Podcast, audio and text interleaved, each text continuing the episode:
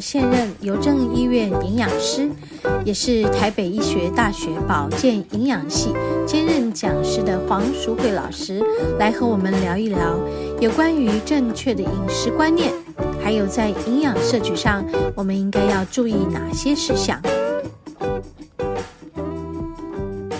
好，我们食物的疗愈这个单元呢，现在要再继续播出和黄老师访谈，关于这个施打疫苗后发生血栓的问题，我们在饮食方面到底还有哪些事项要需要注意的呢？现在我们要继续播出访谈的第四个部分完结篇，来一起来听听黄老师为我们所做的详尽说明。水油温降低，你蒜素才不会被破坏掉。哦哦哦，对，所以你记得不要把以往我们的妈妈都是大蒜先爆香，就你这个一爆香，大概就不见了，就没有了。所以通常我们先就说，哎，你是炒青菜，然后再把蒜哦抱进去，所以把这个蒜素留着，留着。我们的目的在这里，对，轻轻的、淡淡的，对对对对对，对对对，炒它就好了。所以这是第二个我们介绍的。那第三个呢是，呃，另外一个就是我们大概也可以知道。呃，很多人会在讲的红曲哦，红曲，嗯，对不对哈？红曲事实上里面它有一个呃叫 monacolin K 的一个物质，嗯，那这个东西大家都知道，它会抑制肝脏里面的胆固醇的再生。我们人体自己会合成肝脏，是我吃当然是一个问题，是我自己合成也是一个问题。假设我的先天体质，肝脏就合成的多，嗯，就真的没辙哎。我就曾经遇到过吃素的。告诉我说，我都吃素我，不可能吃胆固醇健，因为胆固醇是动物性。对对，我说吃素了，怎么我血胆固醇这么高？对啊对啊，对，所以好像很冤枉，而且不是，是他体质先天的体质，肝脏合成胆固醇的几率就高，比别人高，比人家高。那怎么办啊？这个我们就可以利用这个成分，是 monacolin K 来抑制肝脏里面的胆固醇的合成。但是我要讲哦，这不是代表你去吃什么红曲饼干啊、红烧肉啊、红烧鸡呀。嗯。那个再制品，对，因为那些东西都是只是沾个颜色，是是是，对，那个浓度是不够的，哦、不够。对，所以如果你是真的想要吃这个东西来做哦预防的话，那你可能就真的要去买他们所谓的红曲，呃，退退哎提炼出来的嗯保健品了。是，我真的，那你一定要去找。有健字号的，我只能这么说。有健字号的，对，嗯，而且事实上，monacolin K 吃多了，其实它也会造成肝脏的过度的负担，因为它就是作用在肝脏里面。对，所以其实这个真的要看个人的体质，体质，你适不适合吃。嗯好，所以这是第三个我要跟大家介绍。但第四个呢，我们要跟大家介绍就是花青素。花青素，就回过头来，就是我怎么样让我的血管内膜变得柔软，嗯，有弹性。让我的柔软有弹性，血管柔软化，血液运送就很。舒服嘛哈，然后就不会堵塞。是是不是十字花科什么青菜啊？哎，花青素就是颜色越深的越多。花菜，哎，紫色，紫色哦，紫色有，红色，红色，哎，深黄色，深绿色，深绿色。好，想想看。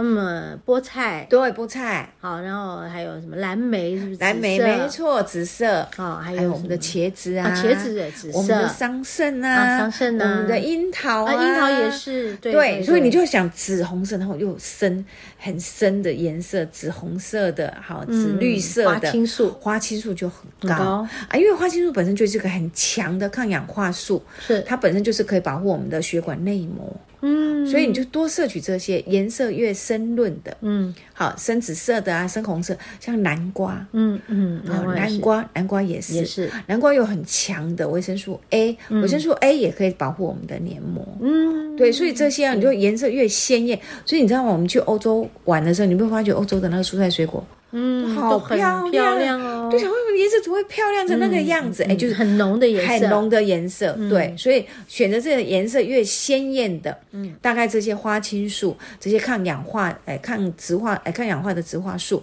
都有很高量存在。它也就是可以帮助我们预防我们的血管内膜硬化，是可以保保帮助我们哎血管的畅通。是好，那另外一个我要介绍维他命 E。嗯，维他命 E，维他命 E 我们称之为抗老化维生素。嗯嗯，很多妈妈年轻的时候就很喜欢吃维他命 E，嗯嗯，可以让皮肤。你看我我的姐姐，她就把那个维他命 E 把它弄破，弄破，然后抹脸，抹脸，就抗氧化，保护细胞不会老化。对，所以一样的道理，如果你吃了足够的维生素 E，你的血管内膜就比较不会老化，所以就比较容易维持原来。固有的弹性。是是，对，所以一不单只是说皮肤啦，血管也会顾得到。好，那哪些食物里面会有维他命 E？植物性的油脂里面就会有，所以你只要用植物性的油脂来烹调，大概都不会缺。是，好，那如果你可以愿意更搭配一些坚果，哎，那更丰富，就大概维他命就南瓜子，南瓜子哦，对，什么？腰果啦，腰果啦，好，或者是核桃啦、胡桃啦，其实这些都很好，都很好，都很好。那你就在日常生活里面就是这样子的搭配。所以大概这几个营养素，如果可以日常生活里面进来，然后再记得我们前面先讲的，你一定要大量的蔬菜水果，然后你要选对好油。是。哦，那大概当然呢，就我们讲的，你还是进含糖饮料啊，进三白这些我们都要进啊。哎，对你这都都都可以做得到的话，其实。你就会发觉，哎，比较轻省，你的血液的浓度就不会那么高，是，对对对，是是是，就可以对心血管提供一个保护。是是，我要讲一下哦，这不是老年人的专利。嗯，对，其实现在的 年轻人的饮食习惯已经做了，非常的非常高油脂、高糖分。我们在讲那个明导，他才几岁？对，他五十岁。对啊，嗯，对不对？你看，才才才那么年轻。对，所以真的要提醒大家注意，我遇到过最年，哎。最年轻的脑溢血，我的我的碰到的案例是三十五岁。哦，这么年轻啊！三十五岁，他呃，他是一个电脑工程师。哦，他就是工作压力大，嗯、所以他的三餐都是在电脑桌前吃的，嗯、因为就是要一直不停的设计程式，嗯，所以吃什么他自己也不知道，不知道，反正就是公司便便当，就是就就全部都是外食。嗯、那当然你说有蔬菜水果，我们当然也不太可能。所以当他倒下去再醒过来的时候，就一手一脚了。是是是，就三十五岁。哎、我再跟大家分享，因为我在十几年前都是在做肠照嘛。那肠照呃，营养师就是我们都要去居家访问，嗯，我们一定要到病按按家去。嗯，那因为我会开车，嗯，所以很多那种很遥远的。案例都会丢给我，因为没有车子的营养师就是室内嘛。对，他们以交通可以到，那我会开车，我我有车子，比较远的地方，我就资源远，所以我都跑很远，我可以跑到巴黎呀，跑到内湖啊、斯定啊什么地方，就远的地方就就让我跑。那我印象最深刻是有一次我去跑到哪里呢？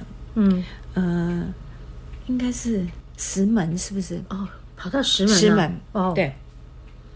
我们是一大早就约了那个阿嬷去，那个阿嬷七十七十六岁，嗯，阿公应该是八十几岁了，嗯，然后阿嬷去来接待我们，我们去到他们家的时候，就我们开车过去，然后那个阿嬷就来开门，就接待我们进去，然后阿嬷就整个背是拱的，然后手指头都是弯曲的，嗯、阿嬷不是卧床的人，不是卧床的人啊，卧床的是她老公。哦，她老公是呃。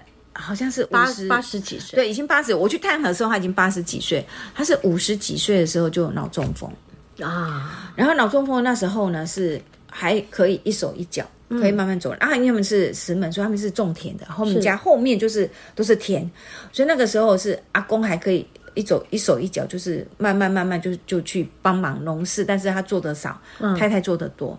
就后来吧，隔了几年就二次中风。哦，二次中风的时候就一手一脚就没得动了。哦，然后这时候呢，阿妈就只好把阿公就推到每天早上就是推，因为要到下田啊，是家里没人呐、啊，是，他就把阿公推到田田边，田边，然后再去工作，再去工作，然后中午就在田边跟阿公吃个饭，晚上再推回来，黄昏再推推回来。是，然后到后来三次中风，就我们这。去看的时候第三次，这是第三次，阿公就完全都不能动了。是阿嬷也，我是感觉他也，我我们就跟他讲，阿嬷你也不要下田，那他还在下田。我说阿妈，你把我们堂哥乐给，因为他所有的关节全部都是弯曲的，你知道那个真是那是痛风吗？还是他是做粗做粗活做到已经变形过度的变形了？对，然后就整个背都是这样拱起来哦。对，那阿公到后来就是整个是卧床，然后就是鼻胃管。所以我们就去教阿嬷怎么去帮他打啊。其实阿公阿嬷的子女都很孝顺，但是因为都各有工作，所以也没有办法就是照顾他们，是就是变成了了夫妻两个这样子照顾。是，是这是一个案例。另外一个案例我印象也很深刻，嗯、我是在那个万华的一个国宅。嗯，我进去的时候，我是第一次看到那个人家我们这样讲叫家徒四壁。嗯嗯，嗯我真的进到他们家，我真的有那个感觉，什么叫家徒四壁？就是什么都没有。嗯，就真的进去，全部都是完全是什么？就是很简单的椅子、桌子，然后进到房间，我就看到先生就躺在床上，已经已经卷卷曲，因为他已经长期卧床，所以身体是卷曲的。嗯，然后就太太在照顾。这个先生，因为我看到他他那个房间里面还有一幅国画，嗯，我就问太太说：“先生以前是做什么？”他说：“先生以前是画家，嗯，可是三十九岁的时候就第一次中风，嗯，所以他就没有办法再作画。这么年轻就中风，就中风了。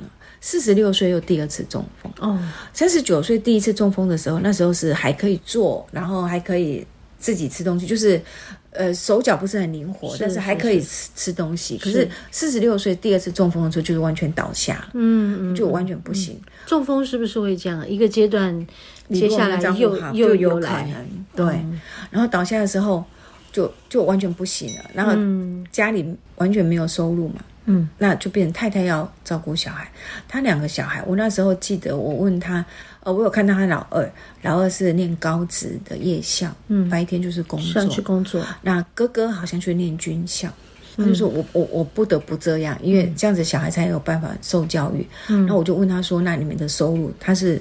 低收入户，虽然没有低有领那个低收入补助，可这样不够啊，没有办法去支撑。嗯、因为他先生整个都是用鼻胃管，我发觉那时候那个我感慨很深，就是虽然是国宅，然后他们就国宅下面就是豆浆店，那豆浆店老板就每天都帮他打，因为他们都会打豆浆，嗯，那个豆浆店老板就会帮他打一包豆浆，就是没有过渣的豆浆，嗯，然后让他打打上来，再加其他的东西，嗯、就是做让他鼻胃管胃。他就是他的那个原料，嗯、就是他的成本，他就可以降低。嗯，我说那就是彼此邻居之间，就是他就每天老板就帮他留一袋，嗯，给他，然后因为他也没办法出去工作，所以他就靠兄弟姐妹，他自己娘家的兄弟姐妹，大家彼此帮补一下。嗯，是对，所以我印象很深刻，就是嗯，你看一个年轻三十九岁，因为我去看他的时候，他已经五十几岁，嗯，这么多年了，已经这么多年了，嗯、对。然后小孩子受教育也都就没有办法，就变成在这种状况之下。很很，我是感觉小孩子也很乖啊，他就两个儿子嘛，就都很乖。嗯、可是就真的让我感觉说，如果你一旦出现这样子的一个心血管性的疾病，嗯，对你以后拖累上整个家庭的那个家庭都哦，那真的是影响。嗯、然后对，真的你也不知道他会走到什么时候。是是是，有的人躺半辈子都在躺着。对，所以我刚才在讲那个阿嬷，你就想，你看那个阿嬷，我们后来算算，那个阿嬷总共照顾他二十六年还是二十九年？嗯。我们到后来跟阿嬷讲：“阿嬷，你不要再夏天了。”我们跟他说：“你不要再夏天，因为我们看他整个关节都是扭曲，都是变形的。”对对对，对，那你就可以知道说啊，这样子的一个疾病，就是你不要等到发生了。你再来想说，我该怎么防护？而是应该从日常生活里面，我们就去做好，就去做好，不要让它发生。是是是，对。如果是像心脏的话，心肌梗塞，它很快就走了。走，对，你看你这个脑中风的，脑中风的，他们通常都是很久的很久。你看拖多久？拖很久。对，你看我这两个案例，就是我我真的我印象印象非常的深刻，因为。我进去他们家的时候，对，我就吓到。什么叫家徒四壁？真的那个感觉就是这样，就是这样子，嗯、就是空空的，什么都没有，生活没有品质，对，完全没有。嗯、然后太太就是就是一脸很憔悴，是是，是，因为她也不可能。去请外佣，是他要付那个薪水，对，他就变成是我来照顾他，是，然后变成我的小孩白天工作来支持这个家，是，然后小孩就晚上来念职校，是，是很辛苦，辛苦啊，真的很辛苦，对对对对，所以这些饮食上面我们要注意到这些事情啊，对，不然的话我们的。血栓。他到哪里是酸到哪里，真的就像我刚才在讲说，哎，你有的人为什么常常眼白，就是哎，你为什么眼睛常会出血？嗯，哎，你就要小心啊，小血管会出血，代代表你以后有可能大血管会出血，甚至有人叫耳中风，我不知道你有没有听过？有有，我听过。啊，耳中风突然一叫起来，哎，我怎么半边耳朵听不到？听不到，蒙起来了。对对，那也有，也是一样，就是小血管。而且我也听说那个眼睛也有中风，有。对，就是一个眼睛中风，对对，一直突然眼睛看不见，整个黑掉了，看不到了，对，怎么会这样子的？对，所以眼睛中风、耳朵中风都是什么？这个呃，脑部的脑部的血管，对，然后这个是呃，影响到我们控制眼睛的视神经、视神经。跟耳朵的听觉听觉神经。了解，所以其实脑中风有好多块。是。它可能栓塞在哪里哈，或者是什么？我爸爸以前是巴金森氏症，是对，他应该就是中风在哪一块压到那一块的功能，对。然后他的那个脑会有一层积水，嗯，水肿，水肿。那我们在医院有引流吗？就把它引流出来，那就引流出来好很多，对。可是没多久它又来了，对。那医生就跟我们说，哦，没有办法一直抽哦，这样。对，所以其实越来越不行。他每天抖动嘛，是，然后给他多少食物，他都你吃进去了，等一下全部用掉了，就是身体的能量全部用掉了，因为他很耗耗啊，全身动啊，对。那医生开的药就是让他睡睡睡睡不动。那但是这样也很可怜，生活上面他也没有什么品质，对。对对。所以帕金森氏症也是一种脑中风吧？呃，帕金森氏症是一种脑神经的退化，退化哈。但是退化的原因就回到刚才，就如果因为你的血循不好，嗯，你供应给脑细胞的营养成分不够，那当然就容易退化，就容易退化。对，所以我们才会说有那种所谓神经哎血管性的失智症。是是是，很多失智症是很多原因起来的，是，是，但是有一部分是因为血管性，就是血管硬化，你脑部的血流供应的不够好，不够好，所以提早失智了。是，在那个地方就哎，脑细胞吸收不到足够的营养，是是，就提早老化了，是是，对，然后就提提早出现退化的现象。所以，对，像我们血液循环要循环全身哦，听说我们的血管长可以这个一个两个半地球这么长啊，对对对对对，那。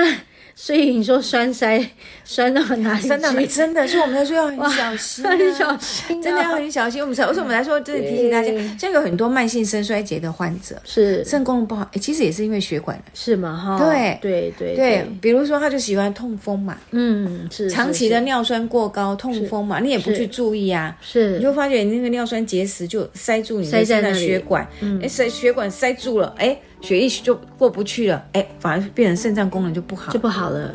对，然后就开始影响啊，肾功能不好，那怎么办？我要牺牲。是，对啊，就很多很多。其实我相信每一个器官的呃功能不好，都其实都跟血液循环有关系。对，所以其实像我们刚才跟大家分享，就你从日常生活里面，就是一定要去做这些东西，要去修正。今天我们为什么一直在鼓励大家要多蔬果啊？早就都变成口号，一直喊，一直喊。